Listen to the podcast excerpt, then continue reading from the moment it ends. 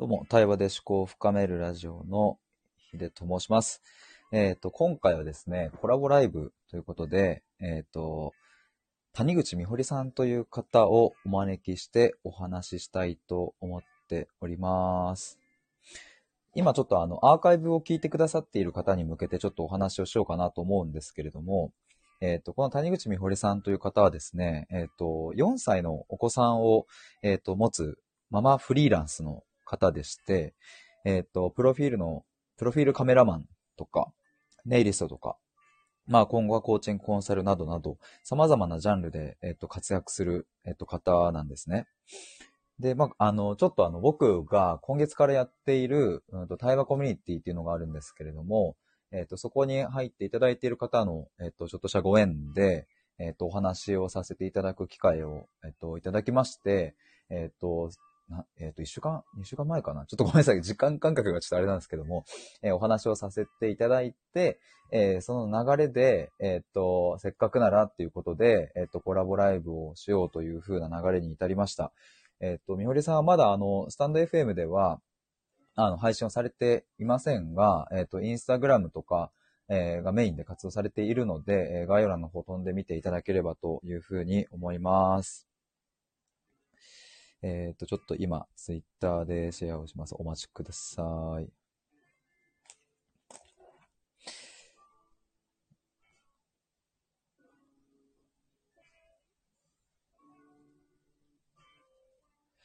で、今回はですね、えっ、と、まあ僕が、えっ、と、みほりさんにいろいろお話を伺うっていう形になるんですけれども、あの、放送、放送中って言えばいいのかな？ライブ中に、あのコメントとかレターとかいただければですね、それは随時、えっ、と、拾って、えーみほりさんにその、聞きたいこととかあれば、えっ、と、拾っていきたいと思います。で、コメントがちょっと難しければ、あの、レターだと匿名で送れるので、で、今ちょっと僕が表示しているレターはですね、あの、僕が、そのちょっとまとめるように、あの、作っているだけなので、ちょっとあの、レターをいただいたら別のを表示して、えっ、と、お話ししたいと思います。あいこさん、こんにちは。ガンちゃん、こんにちは。もじゃさん、こんにちは。ありがとうございます。続々と集まっていただきまして、じゅんこさん、えっ、と、こんにちは。みほりさん、ひでさん、こんにちはと。ありがとうございます。あれですよね。あいこさんの、あれですよね。あれっすよね。すみ ません。じゃあちょっと早速、みほりさんをお呼びしてお話ししていきたいと思いますので、えーよろしくお願いします。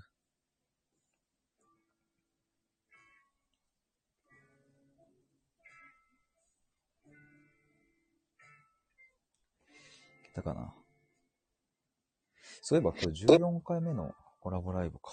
あ、みほりさん、聞こえますか？聞こえます。え、これ私の声ってもう聞こえてますか？入ってまーす。はい。はい。よろしくお願いします。よろしくお願いします。ちょっと僕あの、バックグラウンドでミュージック、音楽をちょっとかけてるんですけど、うるさくないですか、はあ、全然うるさくないと思いますあ。本当ですか？よかったです。よかったです。はい。今聞いていただいている方も、あの、僕とみほりさんの音声なんか不具合があるとか、聞こえづらいとか、そういうのがあれば、あの、ご遠慮なく言ってください。じゃあ、あの、あれ、みほりさん、あれですよね。今回、はいもしかしてコラボライブで、スタイフ初めての配信になる初めてなんです。なんでなんか不思議な感じです。不思議な感じですよね。あ あいこさん、もちゃさんありがとうございます。反応いただきまして。ありがとうございます。あガンちゃんもよろしくお願いします。ということで、ガンちゃんもお母さんでね、おー、そうなんですね。はい、ハンドメイドとかされてる方で、おー、素敵。ありがとうございます。よろしくお願いします。で、ちょっと先ほど僕があの一人で、ちょっと冒頭にみほりさんと、まあなんで今回こういう経緯になったかとかってお話をしたんですけれども、はい。まあ最初にちょっと簡単に自己紹介というか、お願いしてもいいでしょうか？はい、そうですね。えっと、はい私は、えっと、もともとネイル、独身の時にネイリストをしていて、はい。で、えっと、まず最初にネイリストで起業するんですね。27歳の時にネイリストで、えっと、開業届出して独立しました。はい。で、えっ、と、そこから2年半ぐらいはネイリストで個人で活動して、はい。その頃に、えっ、と、妊娠して、うんうん。えっと、その時、あ、そっか、先に結婚ですね。結婚して、妊娠して、はい。そこから産休に入ります。はい。はい。で、えっと、子供が生まれてからは、えっと、ネイリストだけだとちょっと心もとないので、うんうん。えっと、収入の柱をもう一本増やしたいなっていうことでカメラを始めて、はい。今はカメラマンになって3年目です。はい。はい。で、えっと、カメラも、ファミリーフォトとか、ウェディングフォトとかっていうよりは、その、自分で何かしたい人のサポートがしたいなと思って、プロフィール写真を専門に、えっと、撮影してます。はい。はい。で、えっと、今年の夏から、ネイリストの方も復帰して、今は、ネイリスト、カメラマン、えっと、そして今からはコーチングをしていこうと思っているところです。はい。はい。と、えっと、子供は4歳になりました。4歳の男の子がいます。あれ、今も、はいあれですか、自宅で一緒にお子さんいらっしゃるんですか？あ、今日は保育園行ってもらいました。そっか、保育園ですね。なるほど。保育園です。大泣きしていきました、朝玄関で。大泣き？な、な、なんで大泣きししてたんですか？あの、結構、あの、保育園行きたがらないんですよ。あ、そうなんですね。で、なんか多分家が好きなんですよね。はいはいはいはい。家にいたいし、ママと一緒にいたいって感じで、まあ、大体、あの、1週間のうち、1週間とか5日 ?5 日行くうち4日は朝行きしぶります。なるほど。結構な確率で。結構な確率です。逆に渋らない日はな、なんで渋らないんですかね？いや、それはね、私もびっくりします。え？みたいな。あれ、今日いけるじゃん、みたいな行くと。きはスッと入るんですよ。へえ。なんだろうって感じで、はいはい行かない、一回それが崩れて行かなくなり始めたら2、3ヶ月もう続きます。へ朝、え、そうなんです行きたくないっね。て言って、うん、行くいう日が。ね、私も仕事があるから、あんまりね、休ませたくないんですけどね、たまには、あの、もう今日、今日はってなって休む日もあります。なるほど。あ、りんこちゃんさん、どうも。こんにちは。こんにちは。いやー、ちょっとあの、前もちょっとみほりさんにもお話ししたんですけれども、結構やっぱスタイフのユーザーさんで、そのママさんたちも多いですし、あの、僕のところに、あの、聞きに来てくださる方も、あの、お母さんの方が結構いらっしゃるので、まあ今回うんは、あの、そんなみほりさんのなんか等身大のお話というか、あの、はい。いろいろ伺えればいいなと思っているんですけれども、はい、よろしくお願いします。はい。なんか、はい。あの、まあ、今日は本当僕ざっくりなんかいろんな方向からお話聞ければいいなとは思ってたものの、ただまはいあ時間が1時間っていう中で、なんかはい。どういう軸で聞いていこうかなっていうのはなんかなんとなくこう考えていたんですけれども、はい。まあ働き方に迫るっていう感じのまあタイトルなんですが、えっと、まずちょっとここ最初にお聞きしたいなっていうのが、あの、みほりさんの中で、えっと、はい。なんか前僕あの YouTube かな？あの何かでちょっとお話をみほりさんの伺った時に、はい。なんかあの子育てしながらママが笑顔でいるためにどうしたらいいのかとかっていうのを、なんか今後のその企業コーチとかでもなんかされるみたいなことをお話しされてたと思うんですけれども、はい。なんかこのママフリーランスっていうところへの、なんていうんですかね、みほりさんの中にある思いというか、なんかこういうふうにこう世の中のママさんたち、お母さんたちに、なんかこんな思いを届けたいみたいな、なんかまずそこをお聞きして、そこからこういろいろ深掘りして聞かせていただこうかなって思っているんですが。はい。えっと、あの、はいさっきの子供の生きしぶりの話とかにもつながるんですけど、はい。なんか、あのー例えば子供が休みたいって言った日に、はいはい。あのー仕事が休めないから行かせないといけないのと、うんうんあのーある程度自分でスケジュールがコントロールできるから、うん。うんまあもう今日はいっか、お休みしてお母さんとゆっくり一緒に過ごそうって言えるのとで、はいはいはい。全然なんかこう、い育児に対する切迫感が変わってくると思うんですよね。なるほど。はい。うんうんうん。そうなんです。で、私すごい短期でイライラしやすいんで、うんうんうん。あの、あんまり子育てに、なんて言うんですかね。あの、心の広い優しいお母さんっていうわけじゃないんですよね。はいはいはい。うんうん。ただそれがフリーランスっていう働き方を選択することで、うんうん。心を広く持ててるんですよね。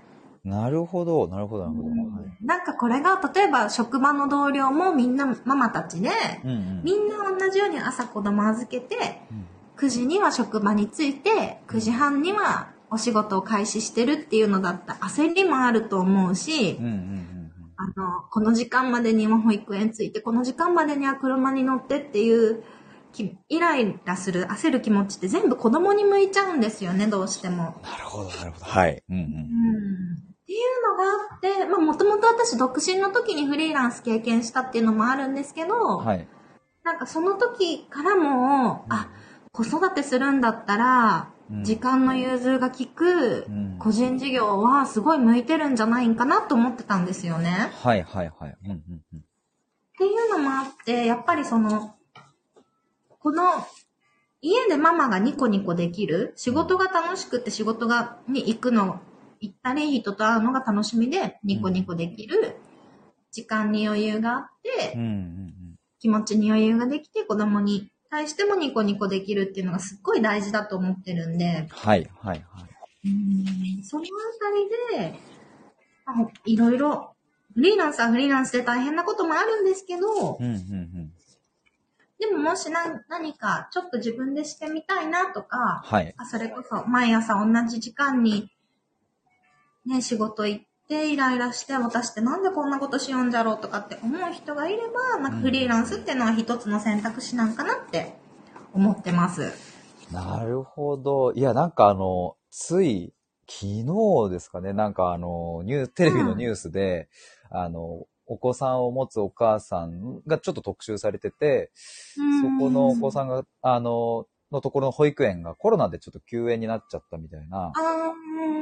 で、その時に自分は働き方として、やっぱり現場に出なきゃいけない仕事だったから、ううん。ん、それを全部休まざるを得なくなっちゃって、なかなかそれもストレスでとかっていう話をちょうどなんか昨日テレビで見ていて、なんかやっぱりその、まあ、もちろんお母さんだけじゃない、お父さんももちろんそこには関わると思いますが、なんかお母さんがやっぱりそのニコニコしているっていうのは、うんすごく子供にとってはなんか大事だし、うん。なんかやっぱりそういうの敏感に子供は察知するなって僕はなんか、まあ親でもない僕が言うのもあれなんですけども、いやいや、いやでも本当その通りだと思います。そんなこと思ってるんですが、あ、純子さんわかります。私もお店やってるけど、子供の、えー送迎の関連で10時からを9時半に変更しちゃったりしましたと。そうそうそうそう、うんうんそういうね、あの、自分の働き方と子供のう、ん。のことと、こう自分で自由にある程度できるってすごいいいですよね。ストレスフリーなんですよね。そうですね。ガンちゃんもむっちゃわかります。朝のおねしょとかにも対応できるっていう。なんですよ。で、なんかこの時も、うんなんでおねしょしたん？とかって言ったら、はい。子供も落ち込むし、自分も、なんか後から結局落ち込むんですよね。なんかその時間はいはいが省けるというか、はい。そう、なんでそうなんですよね。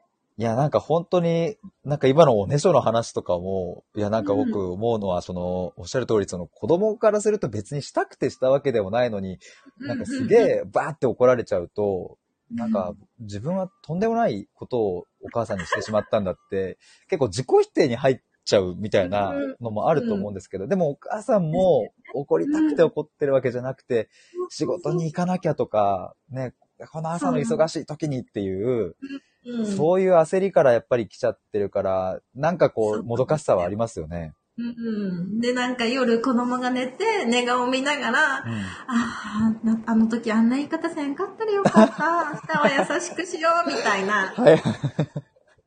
でもなんかもうその反省会の回数自体がすごい減らせるんで、なるほど。はいはい。うんなんでなんかやっぱ、そう、私はすごいいい,、はいい、いなと思ってます。あれ、今4歳の、えっと、男の子が、えっと、いて、はい。えっと、4年前っていうのはもうすでにネイリストとして独立されてらっしゃったんでしたっけ？その時はもうしてました。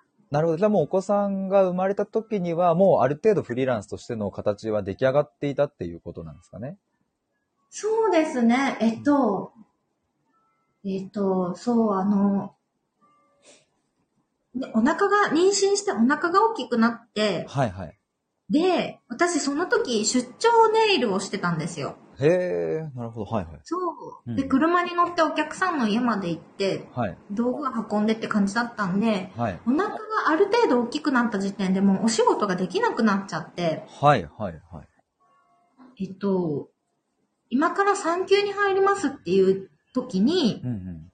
お客様には全員に次のネイリストを当てがうじゃないですけど、はあ、はあはあはもう家まで出張してきてほしい人には広島の出張ネイリストさんを探して、あ、はいはい。この方が出張してくださるんでって言ってなんか、もう場合によったらその人と一緒におお客さんの家に行ったりとか、へえ。とか、あとは自分でもし4店舗ぐらいネイルサロン行って、はい。ここだったら〇〇さんの職場から近くって仕事終わりにも行けるんで、ここのお店とここのお店がすすおすすめなんで行ってみてくださいとかってやって、はいはいはい。技術もあるし、はい道具もあるけど、お客さんを一旦全部他の方にお任せしたんですよね。なるほど。それ何組ぐらいですか？な、なん、どのぐらいの人数のお客様？でもその時点ではもうかなり少なくなってて、はいはい。にえー、14、5人だったかな？一番最後そこまでやったのは。いやーでも結構14、5人。はいはい。多いですね。うん。で、うん。そうですね。やっぱりあのもう、えっと、足腰が弱くなってるから、うん家まで来てほしいっていうおばあちゃんもいたし、おばあちゃん。あとははあ、はいはい。そうです。あとはあの、平日のうん。6時以降に予約取りたい人とかは、もう子供が生まれたら絶対にもう対応できないんで、はいはいはい。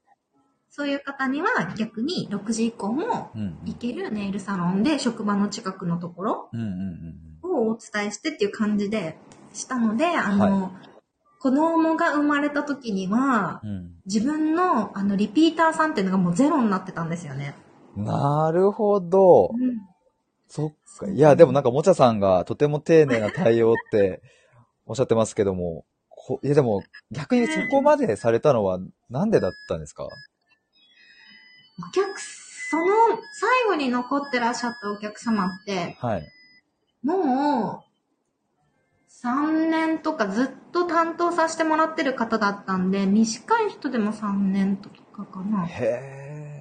と担当させてもらってる方だったんで、あはい。なんかちゃんと責任持ちたかったりとか、あとその、お客様と、えっと、お客様とネイリストの関係よりももうちょっと踏み込んで、なんか友達とも言えんけど、っうんていうぐらいのちょっと親しい間柄になってたんで、うん。なるほど。はいはいはい。うん、なんかこう、人としてっていうか、まあそうですね。なるほどなるほど。うんはいはいはい。っていう感じで、はいまあ最後まで責任持ちたいなと思ってやったんです。元はというと、その方たちっていうのは、あの、はい何かしらでつながりがあったのか、それともこう、ネイリストとして独立した後に、こう、お客さんとしてついてきてくれたのかっていうと、そ、それはどういう感じだったんですか？それは一番最初に働いた、えっと、雇ってもらって働いたお店の元々の私のリピーターさんでした。ああ、あれ、なんか百貨店の中でっていう、あれでしたっけ？そうです。最初百貨店の中で、広島の中心にある百貨店の中ではいはい。働いてて、はい。その百貨店のすぐ近くの美容院で、うんうん。あの、スペースをお借りして、はい。で、その時には結構の人数の方が移ってくださったんですけど、はい。うんうんえっと、そこを1年やった時に、うん。うんえっと、ちょっと美容院の方がもう使えなくなってしまってうん。、はい。そこから、えっと、出張ネイルに変わったんですよね。うーん、なるほど。はいはい。で、この時にはもう結婚が決まってて、だったかな？結婚式が終わった直後ぐらいだったかな？はいはいはい。ぐらいのタイミングだって、うんうんまあ、出張で来てほしいっていうお客さんがそんなに多くなかったので、ここで一旦ガクッとお客さんが減るんですよね。はい、はい、はい。うんうんで、そこから1年半は出張でネイリストをして、うんうんその時のお客さんがさっき言った十何人かっていう感じでした。はい。うんうんうんうんうんなるほど。いや、なんかあの、今、もちゃさんがですね、手放しにもなると思いますが、どのように気持ちを切り替えていったのかが気になりますっていうのをコメントくださってて、まさに僕も、はい。なんかその、ね、あの、おお客さんにこう、いろいろこう、あのうん、次の、そのネイリストさんたちを紹介して紹介してって、確かにそれはみほりさんにとって、その、お世話になった方たちへの、ある種恩返しみたいなところもあったのかもしれないし、まあ人としてみたいなところもあると思うんですけれども、はい。まあ、とはいえ、お客さんがいなくなってしまうっていうところとか、その気持ちのあたり切り替えてどうだったんですか？そうですね。なんかすごい鋭い質問ですね。いや、もちゃさんさすがですね。さすがです。あの、はい私そもそもはい。ネイリストになった23歳ぐらいの時から、いつか自分でやるのが夢だったんですよね。はい、はい、はい。で、うん。なんとか20代で一旦独立できた。うん。でも、独立した年開業届を出した年と、はい。えっと、主人と婚約したのが同じ年なんですよ。27歳の時。27歳の時です。で、29歳で出産してるんですけど、はい。仕事もうんうん。もっとやってみたい、うんどこまでできるかやってみたいっていう気持ちと、なるほど。子供産むんだったら、もう結婚も見えとるし、子供産むんだったら、うん。今からなら20代で一人産めるぞっていう気持ちとで、はあ、なるほど。すごい葛藤しました、ここは。いやー、こう、いや、そこの葛藤のお話は女性の方にはすごく何か共感というか、なんだろうな。そうですね。なんかやっぱりはい早く子供も欲しいし、子供が欲しいっていう気持ちはあったんで、結はい婚も決まってたし、うんうん。でも仕事頑張りたいのになぁどうしてもエンジンかけてしまう。その、はいはいあー頑張りたいのになと思ってるけど、うんうん。でも今新規のお客さん増やしたって、うんうん。子供生まれてしまったら、うんもう、なんていうのもう、さっき言ったみたいに、はい一旦他のサロンに行ってくださいって話になるし、と思って、うんうんうんうんうんえっとなんで、最後の半年妊娠が発覚してからはやっぱり新規の集客はしなくなっていくんですけど、もう楽しくないんですよ。あの、はいはい。リピーターのお客さんに会うのはめちゃくちゃ楽しいんですけど、はい。なんか、頑張らなくな、仕事が頑張らなくなってるってことがもう楽しくなくって、なるほど。はい。うんうんうん。そこはすごいうん悩んで、占いに行ったりとかもしました。子供いつ頃できそうですかね？とか、はいはいはいはいはい。占いで聞いたりとか、はい。それこそ、で、えっと、主人も同い年で、あ、そうなんですね。はい。そうなんです。で、主人も同じ27歳で開業してるんですよ。へえ、すごいな、その、タイミングが。はい。うんうん。そう。で、主人の方が開業届出したのが4ヶ月遅いんですよね。はいはいはい。でももう主人にも私は嫉妬してしまうんですよ。同じ、同い年で、うんうんうん。同じ年に開業して、はい。向こうはどんどんどんどん軌道に乗せていくのに。私は、うん。なんかどうせじゃないですけど、どうせ子供うん。向け、ここまでしかやらん方が今はいいよね、みたいなはいはいはいはい。感じで、なんかどうやって折り合いつけてたんですかね。でもやっぱうんり、子供は可愛いしうん、うんうーん、なんか、折り合いつけたっていうよりは、なんか、子供の可愛さでごまかしたような気がします。うん。なるほど。なるほどみたいな、いこんな可愛いこと出会えたし、いっか、みたいな。もうはるかに上回ってきたと、その子供の可愛さがもそうですね。それも大きかった気がします。でもやっぱう。り、ん今もうん。うん。同じ悩みに対面することはあるし、はいはい。なんかやっぱ今度は二人目で悩んだんですよね。はい。うんうんうん。二人目欲しいとか。はい。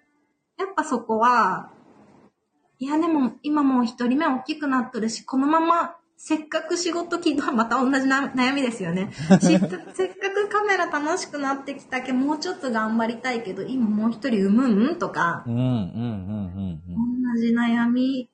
なんかそこは常に、うん悩みながら、うん。うん。でもその時、うん。本当に、その、心が動いた方が正解だと思って進めていくしかないのかなとははい、はい、はい。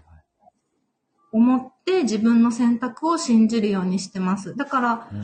さっきの28歳、29歳でうん仕事と子育子供とで悩んだ時は、うん。子供を産むっていう方に自分の心が動いたんでそっちにうん向か。ってったし、はい。ただ、100%で子供ができたイエーイだったっていうわけではなく、うん、うん、うん。うんもやもやした気持ちはあった？はい。うん、うん。うん。し、今は逆に子供と仕事と天秤にかけたらう、ん、うん。どうしてももうちょっと仕事頑張ってみたいって思いがあるんで、はい。ちょっと二人目は今のタイミングじゃないよねっていう話をしたんですよね。はい、はい、はい、はい。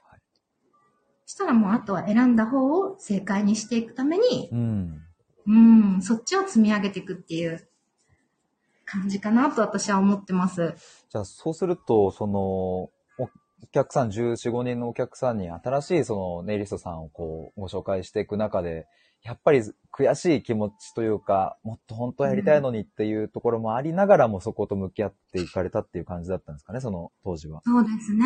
うん、そうでした。で、それでネイリストさん紹介して、もう本当にじゃあそこからは、あの、もう仕事はあまりせず、お子さんをこう、出産する方向に向かっていったと。はい。うんそうです、そうです。こんな感じでした。で、子供が生まれてからうんは、うん。えっ、と、1歳になるぐらいまでは本当何もせずに、はい子供とお家でゆっくり過ごしてました。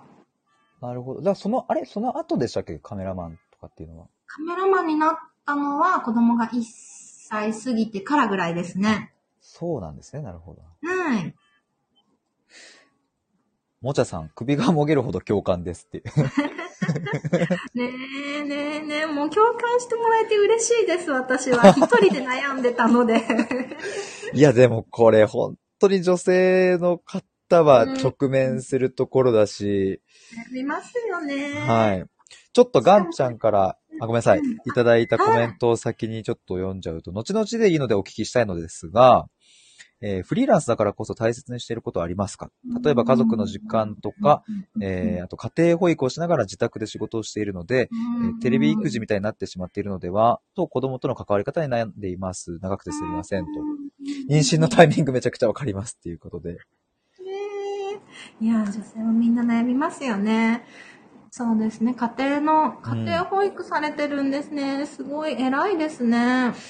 そっか、あ、家庭保育、そっか、で保育園も、とか幼稚園にまだってことですよ預けられてないね。んですよね。うん。なんか、私も、はいはい。私も、うん。えっと、3歳の誕生日が来るまでは家で見てたんですよ。はいはいはい。そうなんです。なんでうん、今は保育園なんですけど、はい。それこそ、なんか、フリーランスだからこそ、うん復帰のタイミングも自分で選びたいと思って、はい。3歳までは一緒にいたかったんで、はい。子供を家で見ながら、えっと、何カメ、さっき言ったカメラマンになり、なろうと思ったのが、うん子供が1歳の頃なんですけど、はい。1歳、2歳、え、1歳じゃない、えっと、1歳か。え ?1 歳からぼんやり思い始めて、1歳半ぐらいから活動し始めるんですけど、はい。そこから2歳、3歳の誕生日まではうんうん。家で見ながら、撮影の時は子供を連れて行ってました。へえ、なるほど。でも私はね、あの、外に連れて行くって感じだったんで、はいはいはい。うん。まだあれだったんですけど、ここのちょっとカメラマンの絵の、うんその、なんていうかね、うんうんうんうん。入り口というか、そこのあたりの話も、あの、ぜひ皆さんにも聞いていただきたいなと思うんですけれども、その、はい。もともとはずっとこうネイリストをされてきて、で、はい。カメラマンっていう、ね。はい、うん。ところが今出てきたので、その、そもそもどうしてそのネイリストをそのまんまたと、あの、まあもちろん今もやられてますけれどうんうんもうん、もっとネイリストでこう大きく広げていくとかではなくて、その、プロフィールカメラマンっていう、その、そっちの選択を取ることになったのかとか、なんかそのカメラマンにまつわるお話をちょっといろいろお聞きしたいなと思うんですが。そうですよね。はいえっと、えっとまずカメラを、一眼レフを買ったのがネイリストの時なんですけど、はい。あの、その当時まだスマホが今ほど綺麗に撮れなかったんで、はい、はい、はい。あの、写真の綺麗、えっと、けどインスタがあったんですよ。なるほど。えはい。インスタでパッと目につくネイリストさんの写真って、あの、写真がめちゃくちゃ綺麗で、うん、うん、うん。でそのネイリストさんの投稿を遡って見てたら、はい。あの、一眼レフで撮られてたんで、うん、うん、うん私もこの人みたいに写真で差別化したいけ、カメラを買おうと思って仕事の、ネイルの仕事のためにカメラを買ってたんですよ。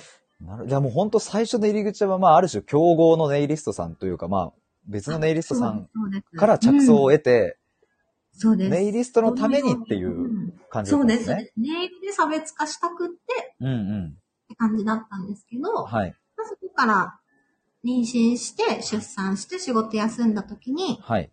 えっと、一つは一つ、二つ考えたことがあって、一つは、うん。せっかくいいカメラがあるんだから、うん、うん。えっと、子供の写真ぐらい綺麗に撮りたいなって思ったのが一つ。はい。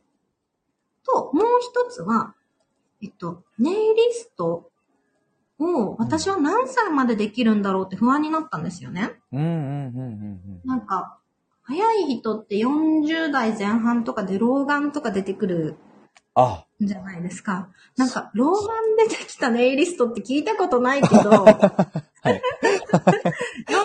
代、45までできるとしたら、はいあと15年ぐらいじゃろうと思って、はい、はい、はい、はい。じゃあ私15年後ネイリストじゃなくて何するんだろうって思ったら、うん。15年後45歳になってから仕事がなくなったって焦ったんじゃもう遅いけん、うん。今子育てしながら、うん、うんまあ。生活のことは当面主人に任せとけばいい状態がせっかくあるんじゃけん、はい。だったら、ネイルに代わる新たな収入の柱を一つ見つけた方がいいなっていうのをうん、うん。子供に、あの、お乳あげながらぼんやり考えてて。はい、はい、はい、はい。で、じゃあ今、子育てしながらできることってなんじゃろうと思って、うん。で、いろいろいろいろ試してはみるんですよ、まず。うん、うん、うん。いろんなハンドメイドをやってみたりとか。はい。うん、うん。うん。自分のできることでおし、なんかないかなと思っていろいろやった中で、うん、うん、えっと、さっき言ったはい写真を上手に撮りたくってカメラ教室に行き始めたんですけど、はい。うん、うん。そこのカメラ教室で、あの、写真すごい上手だよって言われて、へえ、なるほど。はい、はい。で、あの、それこそ、お子さんの写真撮る、うんママカメラマンみたいなのは、うん。だったら多分すぐ慣れるよって言われて、はい、はい、はい。なんか、家族写真綺麗に撮れればいいなと思いよったけど、そんなに私筋がいいのかと思って、はい。おちょっと思いもかけぬ形で自分の才能をに、そうなんですよね。うん、うん、で、どうしようかなーって、あ、そっか、カメラって選択肢があったんかって思いながらもうん。う、ん。でもカメラマンってスタジオに入って、うあん。の、例えば、スタジオアリスとか、はい、はい、はい。ああいうとこで写真撮ってるイメージだったんで、うん、うん。え慣れるかなみたいな。なるほど。確かに個人のしかもカメラマンとなるとなかなかまた大変そうですそうもんね。なんですよね。はいで、ここで、そのカメラ教室、そのママ向けのカメラ教室以外の場所でどこでプロの技術を学んだらいいんじゃろうって悩んでたんですけど、はい。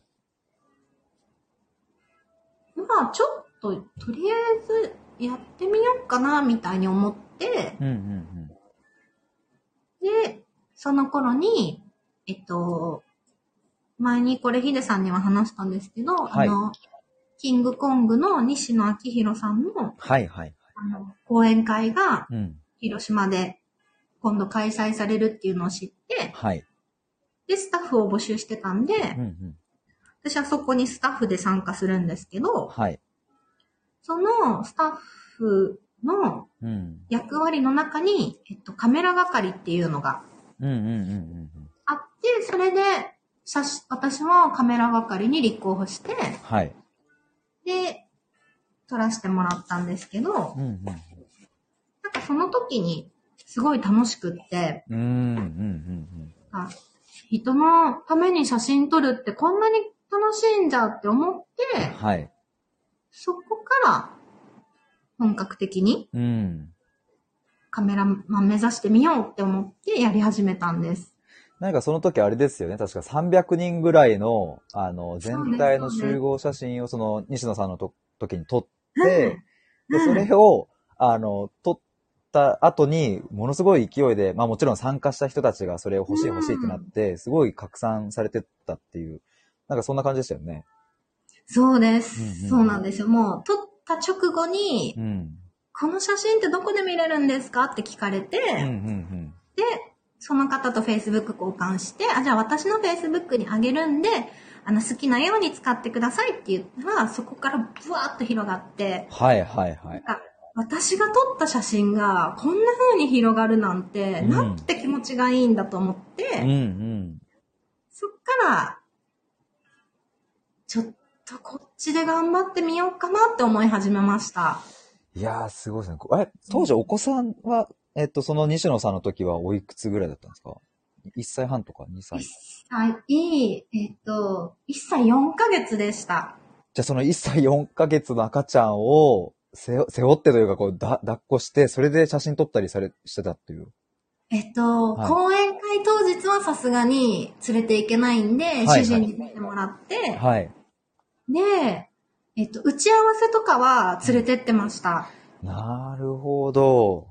そう打ち合わせもはい。主人に見てもらったりとか、うん。まあ昼間だったら連れて行かしてもらったりとかはいはいはいはい。してました。へえ、いやでもなか、このやっぱり、僕はもうこの話前も聞きましたけど、でもやっぱりこ,、うんここってすごく大きなターニングポイントというか、ななんかぐっと動き出したっていう感じですよね。うん。えっ、とね。もちゃさん、ママとしての自分と個人としての自分とよく話し合いしてますっていうのを先ほどコメントいただいてたんですけれども。やっぱうんママでありながらも自分も一人のまあ個人としての人間であって、うんでもやっぱママだからみたいな、なんかそこの葛藤とかってやっぱあるんですか？うんみほりさんもその。ですね。なんか私は、うん。まず自分の中で定義づけをしていて、はいはいはい。あの、ママの幸せがこの子の幸せっうんうんうんていうのをまず決めてるんで、うん。はい。なんで、やっぱな、ま、ママとしてっていうのはあんまり考えすぎないように、うんしてますはいはい。なるほど。素敵な考え方だな。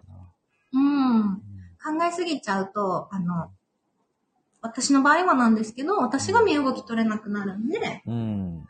あんまり深くそこは考えすぎずに、うん私が笑顔でおることが、とにかく今は、まあまあ、うち子供がまだちっちゃいこともあるんで、はい。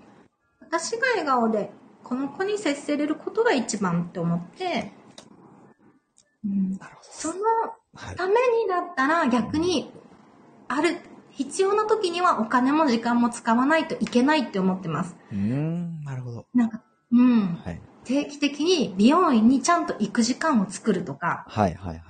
なんかそれはもう作らないといけないことなんですよ、私にとって。うんうんうんうん。なんか忙しくってなかなか行けないとか、旦那さんが見てくれないから行けないとか、絶対言い訳しないんです。なるほど。ここははい。私が勝ち取らないといけないから、もう主人にプレゼンするんですよ。私にとって2ヶ月に1回美容院に行くってことがどれだけ大事かっていうのと、このはいはい。2時間、この2時間か、2時間子供を預かっとってもらって、美容院に私がお金を払ってでも行くことで、いかにこのお家の中がうん。スムーズに回るようになるかっていうのをはいきちんとプレゼンして、はい。で、なのであなたは1日分の売り上げが落ちたとしても、うん。それ以上の効果が見込めるから仕事を休んでくださいって言って、論理的かつ情熱的で最強のプレゼンですね。そういうことをきちんとや、あの、きちんと、あの、主人とも、なんで、これが必要か、なんで私が西野さんのスタッフをやらないといけないのかとか、はいはいはい。なんでそのために子供をどうしとってほしいかっていうのをきちんと主人ともすり合わせて、すごいな。うん。うん、常にあの理解者であり応援者であってもらうようにしてるんで、はい。なんで、うんですね、っていうふうにはしてます。すごいな。ガンちゃんが、へえ、スタッフとしてすごいわ。やっぱり飛び込む覚悟がすごい独り言ですっていうの。やっぱり行動力ないよな、独り言ですっていう。ガンちゃん独り言言ってますけれども。いや、でもすごいっすね。なるほど。愛子さんもさすがみほりさんっていう。うねーん。え。よね。うん。いや、なんかあの、今もう結構早くも40分経ってるんですけれども、はい。なんか、僕が残り20分かけて、はい。ここをお聞きしたいなっていうのが、なんかだんだんとこう自分の中でこう、今、今なんか定まってきたのが、はい。今みほりさんがおっしゃってた、はい。ママの幸せがこの子の幸せであるっていう、うんうんなんかそのワードが僕すごくなんかグッとくるものがあって、はい。なんかこれってやっぱり、なんかそのある日突然急にこう思えるわけではないんじゃないかなっていう感じがしていて、きっとそのママの幸せがこの子の幸せだっていうふうに思えているみほりさんのその背景にはいろんなご経験とか価値観とかが埋まってるんだろうなとも想像しますし、まあそれが、がやっぱりこうママフリーランスの働き方に迫るっていう今日のなんかこのコンセプトにもいいのかなと思って、ここちょっとお聞きしたいなと思うんですけれども、どうどうやって聞くのがいいんですかね？ママの幸せがこの子の幸せってこれいつから思ってたんですか？からだろう、はい。私も最初子供が生まれた時は、はい。なんかそれこそ、この子のために私がいると思ってたんですよね。はいはいはいはい。なんかこの子を、まあ、まず赤ちゃんなんで、はい。この子を立派に育てないとじゃないですけど、殺しちゃいけないなみたいな、うんうんうんかん守守ってあげないととかっていう感覚で、うん。はい。なんかそれこそ、0歳から1歳になること頃とかって、はい。決まりも多いんですよ。予防接種は何ヶ月後にまた来てくださいとか、あー、なるほど。離乳食は何ヶ月から始めましょうとか、はいはいはい。あのーなんだ、ハイハイするのが4ヶ月、ハイハイじゃない、寝返りするのが4ヶ月で、ハイハイするのが6ヶ月でとかうん、うんうん。なんかこう、すっごい細かくたくさん基準があって、やっぱ私も最初は、うんその世間一般の基準を見て、うん。そこに合わせていきたかったんですよね。世間一般の。うんうんうん。はいはい。うん。うん。そこに子供の成長もぴったり合っててほしいと思ってたし、うんうんうん。自分もそれが促せる母親でいたいなってはいはい。思ってたんですけど、うんううん。ん。なんか、そうですよね。どこで変わったんですかね。でも、うんうん。なんでその頃は、主人も仕事が忙しいし、はい。私も、あの、自分が稼いでないんじゃけ、母を、母親の私がしっかり、あの、子育てはせんとって思って、うん主人に頼れないこととかも多くって、はい。一人で頑張ってたんですけど、はい。なんかそしたらだんだん、うんうん。なんかこう、子供が泣い、子供が泣きました。うんうん。泣き止みません。うん。なんかもう私も泣くしかないみたいなはいはいはいはい。こともだんだん出てきて、うん。この、私は一生懸命やっとるつもりなのに、うん。子供の前で泣きよるこの状態が正しいんかなって、うんうんうんだんだん思うようになったんですよね。うんうん。うん。これは0歳から1歳ぐらいのところでのって感じですかね。そうですね。だいたいそのぐらいだったと思います。はいはいはい。うんうん。0歳から1歳半ぐらいかうんな。うんちょっと産後私も、あの、気持ちの、うんうん振れ幅が大きくなってたのとかもあってうん。、はい。うん、そう思うことが増えて、で、よく、それこそ、なんか、ママが笑ってないとう、ん。なんかこう、子供が笑顔にならないよとか、家の中が笑顔にならないよとかってよく言うのを、はいはいはい。私はこの頃、うんママが我慢をして、うん。みんなの前で笑顔を作って過ごさないとっいけないっていう風に解釈してたんですよ。はいはいはいはい。なるほど。うんうん。うん。うん辛いことがあっても、うん。うん。大変なことがあっても、子育てでわかんないことが出たとしても、はい。私が笑顔を作らないとって思ってたんですけど、もう弱みは見せちゃいけないと。もう母として強くいなきゃいけないっていう。うん。はいはい。思ってたんですけど、なんかそれこそ、うん。ふっと美容院に、子供預けて一人で美容院に行ったとか、はい。もうそんそんなのもすごく罪悪感があったんですよね。私今1円も稼いでないのに、私が美容院に行くだけで5000円かかるみたいな、はいはいはいはい。うんうん罪悪感が最初はあったんですけどう、ん。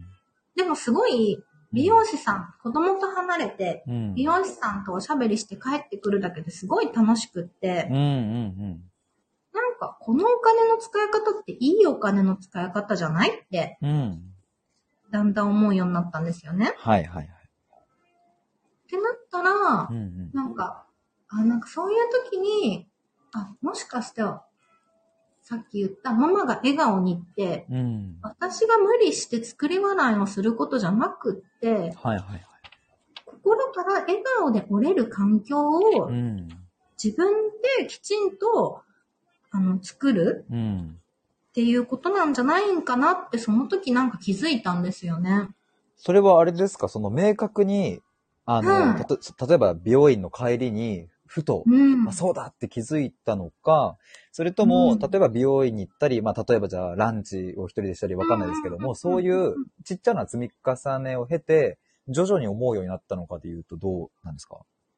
ちっちゃな積み重ねって感じですねう。ーん、なるほど。じゃあ美容院以外にも何かされたりしてたんですかね？そうですね。美容院行ったりとか、うんうん。あとは、大きいのは、あの、はいちょっと思い切ってベビーシッターを頼んでみたんですよ。はいはいはい。うんどうしても仕事もしたいしうん。う、ん。例えば写真編集したいのにもう時間がないとか、はい。いう時に思い切って子供をうんベビーシッターさんに預けて、はい。同じ家の中なんだけど、子供はリビングで遊んでる。うんうん。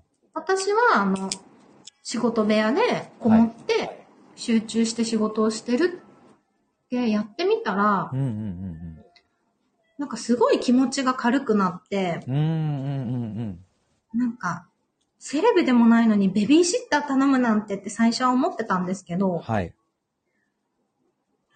お金使っ、お金は使ったけど、こんなに作業がはかどったっていう事実だけじゃなくって、うん。こんなに気持ちが楽になるんだったら、うん。もっと頼った方がいい、もっと周りに頼った方がいいし、うん。これは今まで頼ろうとせんかった私が悪かったなと思ったんですよね。すごいですね。それに気づいたんですね。うんうん。なんかでもやっぱそう思うぐらい、その時すごい気持ちが楽になりました。へえ、なるほど。うんこれでも、そうするとお子さんが1歳半から2歳ぐらいにかけてのお話って感じなんですかね。そうですね。今のところはそうですね。うんうんうんうん。なるほど。で、ベビーシッターさん頼んで、だんだんとそうやって気づいていって、うん。で、えっ、と、そこから、今でもう4歳になってるんで、もうはいあれですよね、そういうベビーシッターさんとかはいずに、はい。もう今は保育園ですね。そうですよね。うんうんうん。うん。あ、ネイキさん、こんにちは、どうも。こんにちは。ねいきさん、かわいい名前。かわいいっすよね。ネイキさんはまだ僕よりも若いんですけれども、あ、そうなんですね。い。はい、女性の方でそう、あの、みほりさんという方とちょっとお話しするんで、もしよかったらって、確か昨日か一昨日とかにちょっと言っていたんですが、ありがとうございます、来ていただいてう。ん純子さん、お金のこととか考えちゃうけど、そこは自分の気持ちを優先したってことですかねっていう質問ですね。そうですね。お金、うん。お金のことも考えちゃってたんですけど、うんうん。自分の気持ちを優先したのと、もう一つ、仕事を早く軌道に乗せたかった。まあでもそれが自分の気持ちなのかな。うんうんうん。仕事を早く軌道に乗せるために、うんある程度の赤字は仕方がないと思うことにしました。なるほど、なるほど。はい。うん。私が稼げるようになって、うん。あの、家族に返していこうと思いました。なるほど。まあでもそれがやっぱり、そのママの幸せがこの子の幸せっていう、まあ僕が聞きたかったところのには繋がってくると思うんですけれども、でも、うん。なんかこうやってお聞きすると、うん、改めてやっぱりその僕が感じたのは、うん。その自分がその心から、うん、なんだろうな、こう、自分の心がちゃんと安心できるとか楽しめるっていうその環境を自分で作ることが大事だっていうふうに思えたりするのって、これってなん、なんでなんですかね？なんかやっぱ、こういうのを別に100人いて100人が気づけるわけじゃないと思うんですよ。うん。でも、みほりさんはそこ、こに気づくだけのなんかセンサーというか、うん、感覚があお持ちだったんだろうなって思うと、どうしてそういうふうになんか自分で考えられたんだろうなってご自身では思いますか？ええちょっと待ってください。もう一回言ってください。あ、なんか、その、うん。えっ、と、例えば、うんと、まあ、A さん、B さん、C さんとおお母さんたちにこううんうんうんうん。インタビューを、えーしたときに、もしかする、と A さんは、いや、やっぱり、えっと、私が笑わなければいけない、私が我慢して笑わなきゃいけないっていうふうに、ずっと言ってる A さんもいいるだろうし、とかって多分そうやってインタビューしていくと、必ずしもみほりさんみたいに、その自分のこの心地いい環境を自分で作んなきゃっていうことを気づける人たちだけではないと思うんですよ、世の中。ああ、なるほど。むしろみほりさんみたいな、うーんと、まずは自分が幸せにいなきゃだよねとか、まずは自分が心から笑わなきゃだよねっていうのを、ちゃんと自分で気づいてそれを実践するっていうところまで持っていける方って、もしかしたらそんなに多い、多くはないんじゃないかなっていう僕の感覚があるんですが、どうしてみほりさんは、い。はい、あ、どうぞどうぞ、はい。あ、ごめんなさい、ごめんなさい、遮って。なんか、はい多分ですけど、うん。最初、その私が我慢して笑わないとって思ってる人もやっぱ我慢はしてるんですよね。はい、はい。なんで多分、その人って我慢強い？うん、うん、うん我慢強い人は結構、なんか数十年単位で我慢しちゃえるなってうん。うん、うん、う思っん。てるんですよ。なんか、やっぱあの私も自分の母親とか見てると、はい。なんかもう我慢、すごい我慢してきたなって思うんですよね。はい、はい、はい、はい。で我慢するのが癖になってるんで、うん、うん、自分の気持ちを優先して、うん。うん。例えば旦那さんとかう、ん。旦那さんに伝えたり、うん子供に、あの、ママはこうだからお仕事頑張るからねとかって言って。で、するよりも我慢する方に慣れちゃってるから、そっちの方がきっと楽なんですよね、その人は。なるほど。はい、はい、はい。うん、なんか、うん、そうですね。毎日朝起きて、ゆっくりお茶飲んで、うん朝ごはん食べて仕事に行ってた人に、うん。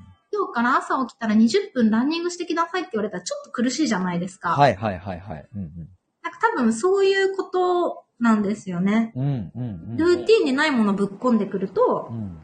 抵抗感があるからう、ん。ああ、やらんといけんのは分かっとるけど、うん、まあ、今日は寝ちゃおうみたいな。うん。うん、うん、本当は自分の気持ち伝えて、ちゃんと向き合わんといけんって分かっとるんだけど、うん。うん。私が我慢した方がうん、うん。楽よねってうん、うん、うん。思っちゃって、我慢し続けてる人は結構いるんじゃないんかなっていうのは一個思ってます。なるほどですねう。ーん。多分ね、いろんなパターンがあるとは思うんですけどね。はい、はい、はい。純子さん、なるほど、先に投資ということで。うん。そうです。純子さんは全然回収できるタイプだから先に投資しちゃってください。純 あ、もう、そっか、純子さんも、そっか。子さんはね、まあ、あの、お会いしたことある。なるほどですね。うん。いや、なんかあのーこれは、はい。なんかなんで聞いたのかっていうと、うん。なんかこ僕聞いた後になんで聞いたのかなっていうのが今分かったんですけど、うん。なんかこれ、やっぱ僕の母ちゃんはずっと、そうんの、数十年単位でが我慢してる人だなってお話を聞いて思って、はい。もう本当にずっとそうだったっていうのが、うんまあ思い出されるんですけれども、うん。なんかでもやっぱりそうやって、まあ僕も母を見ていて、えっと自分らしく生きれないとか、自分が笑顔になれなかった時期のことを見てるとやっぱ辛かったよなとかってすげえ思うんですけど、うんきっとやっぱそういう人って本当にたくさんいると思うんですね。うんだからなんか、もし、うん、みほりさんがそういう、うん、母親に何か声をかけるとしたら、なんかど、どんなことを、こう、うん、伝えられるのかなというか、まあもちろん一人一人と対話しなければ、その適切な、うん、お声かけっていうのはもちろんできないと思いますが、何かみほりさんの生き方とか考え方みたいな、こんなものがあるよっていうのを、ちょっとそっとこう、なんか隣に置いてあげるとしたら、どんな言葉が出てきますかね。なんかあの、うん。私もやっぱり我慢してしまうタイプだったんで、はい。すごい気持ちがわかるんですけど、うんうん。なんか例えば、ボールペン一つ欲しい時でも、はい。一番安いのを買ってたんですよ、昔は。はいはいはいはい。なるほど。お店の中にある一番安いのをうん。迷わず手に取ってたんですけど、はいはいはい。じゃなくってうん、こだわってあげてって、自分が仕事で使うボールペンじゃけ、はいはいはい。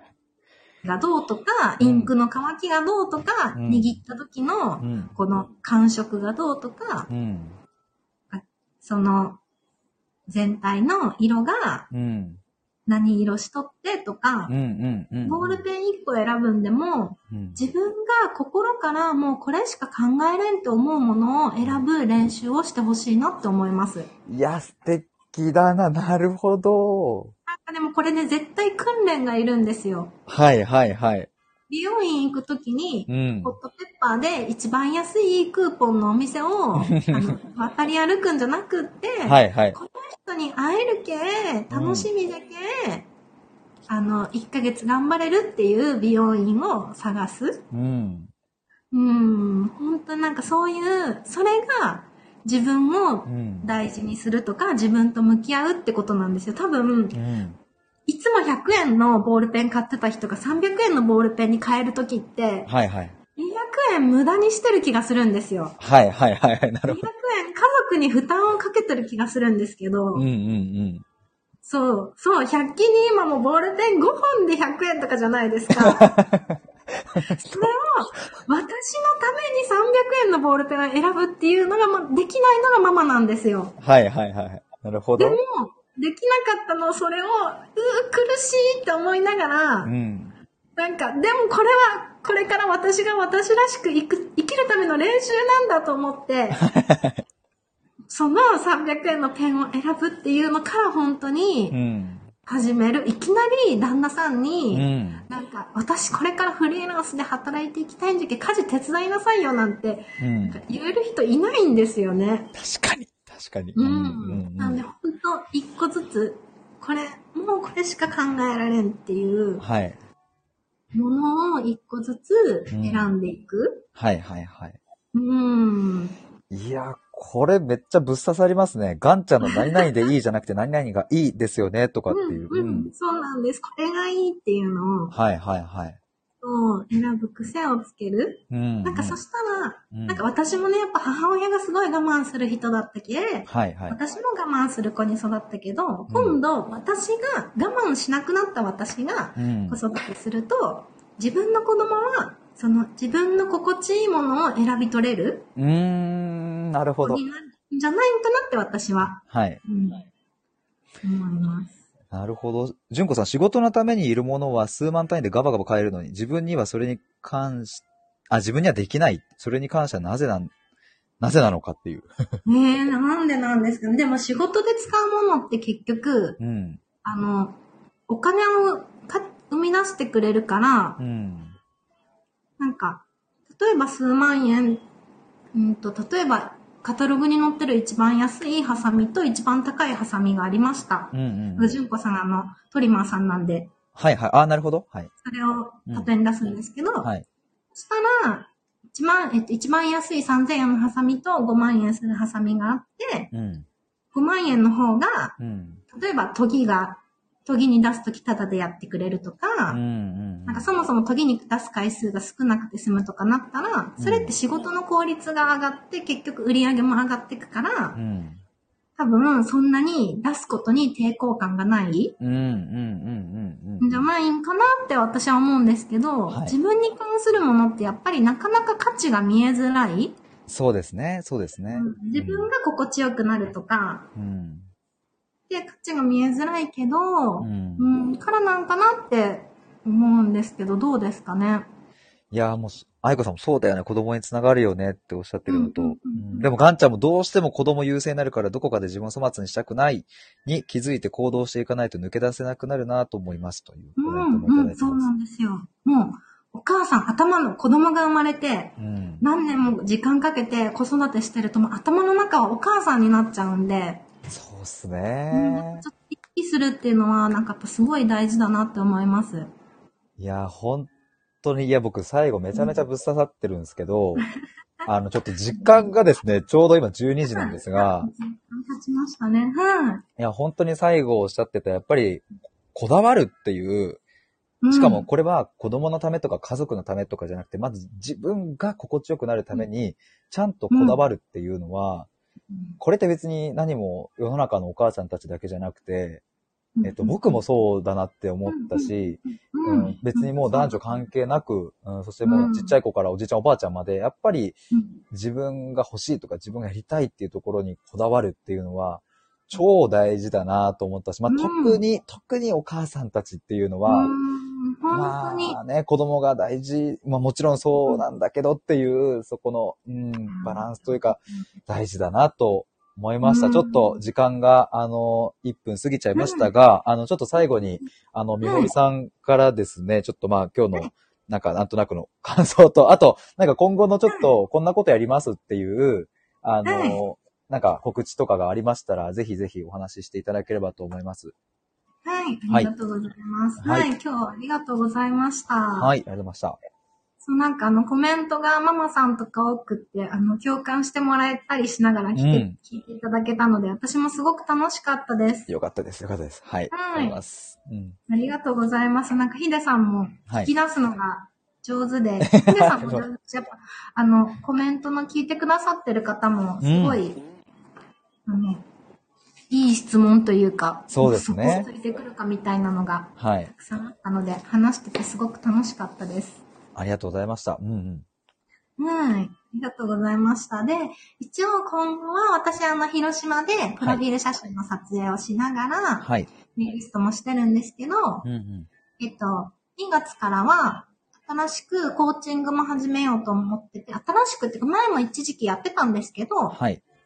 えっと、再開しようと思ってて、はい。その、内容としては、うんうん。えっと、私、SNS のマーケティングとかも勉強してるんで、はい。SNS、インスタグラムを使った集客の方法を教えれるんですけど、はい。ただ、ノウハウだけを教えてても、うんうん。なんかもっともっと超えないといけない壁ってたくさんあって、はい。